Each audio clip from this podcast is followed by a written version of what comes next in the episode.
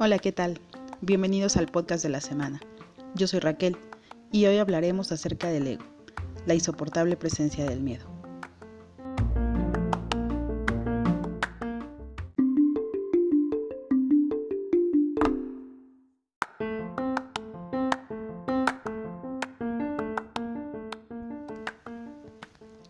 El mito de Narciso nos deja ver la capacidad del humano por olvidarse del mundo que afuera existe y que no se detiene mientras nos ahogamos en las propias necesidades e interminables deseos de ser el ganador. Axel Lowell nos permite abrir un panorama sobre la evolución que la sociedad ha ido padeciendo. Nos permite ver cómo hemos pasado del romanticismo y la clase al yoicismo y la vulgaridad. Antes nos relacionábamos a través de la fantasía del ser amado. Ahora, a través de la comparativa, observamos relaciones vacías, llevadas por la explicidad del sexo y la carencia total de humanidad y sentimiento. Lo anterior se da justo en el punto en el que el individuo se distancia de los otros y decide verse inmerso en sí mismo.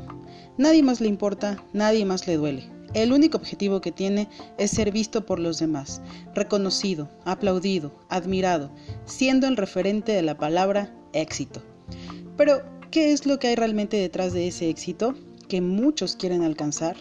¿Desde cuándo ser bellos, tener mucho dinero, una casa hermosa, una pareja perfecta y una vida sin errores se convirtió en una referencia sobre la felicidad? Me parece que es agotador buscar la perfección todo el tiempo en todas partes. Por otra parte, el peyorativo término narcisista ahora cae como anillo al dedo a cada individuo que busca la excelencia en la vida en términos exacerbantes de esta. El detalle es cuando nos acercamos al ego de estos personajes y descubrimos que en el fondo hay miedo, ansiedad y depresión. Claro, la fatiga que la excelencia brinda no es gratis y se acompaña de conductas visiblemente agresivas. Vemos miedo en no cumplir el objetivo principal del egocéntrico, que es ser visto.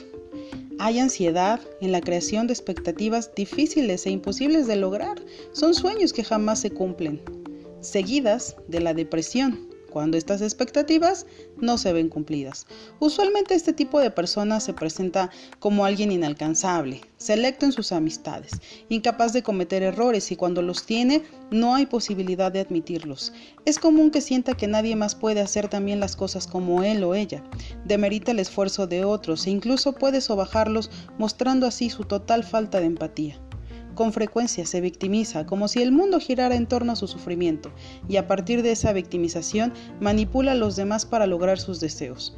Suele controlar absolutamente todo lo que hace para estar seguro que las cosas se hacen como él o ella lo han indicado. Es una persona que difícilmente se muestra vulnerable porque piensa que estaría dando armas a sus enemigos para destruirlo. Y por último, tiene un hambre voraz por tener todo el éxito que en su mente haya sido posible imaginar por encima de cada quien. Así que, como vemos, varios de estos elementos están presentes en nuestra sociedad y nos explican que detrás de todo este disfraz hay una persona que tiene miedo de ser vulnerable, sencilla y fluida.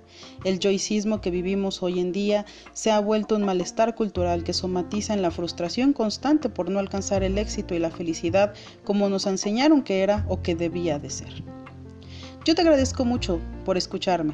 Espero que el podcast haya sido de tu agrado. Recuerda darle like a la página de Facebook y comparte este audio con tus conocidos. Muchas gracias.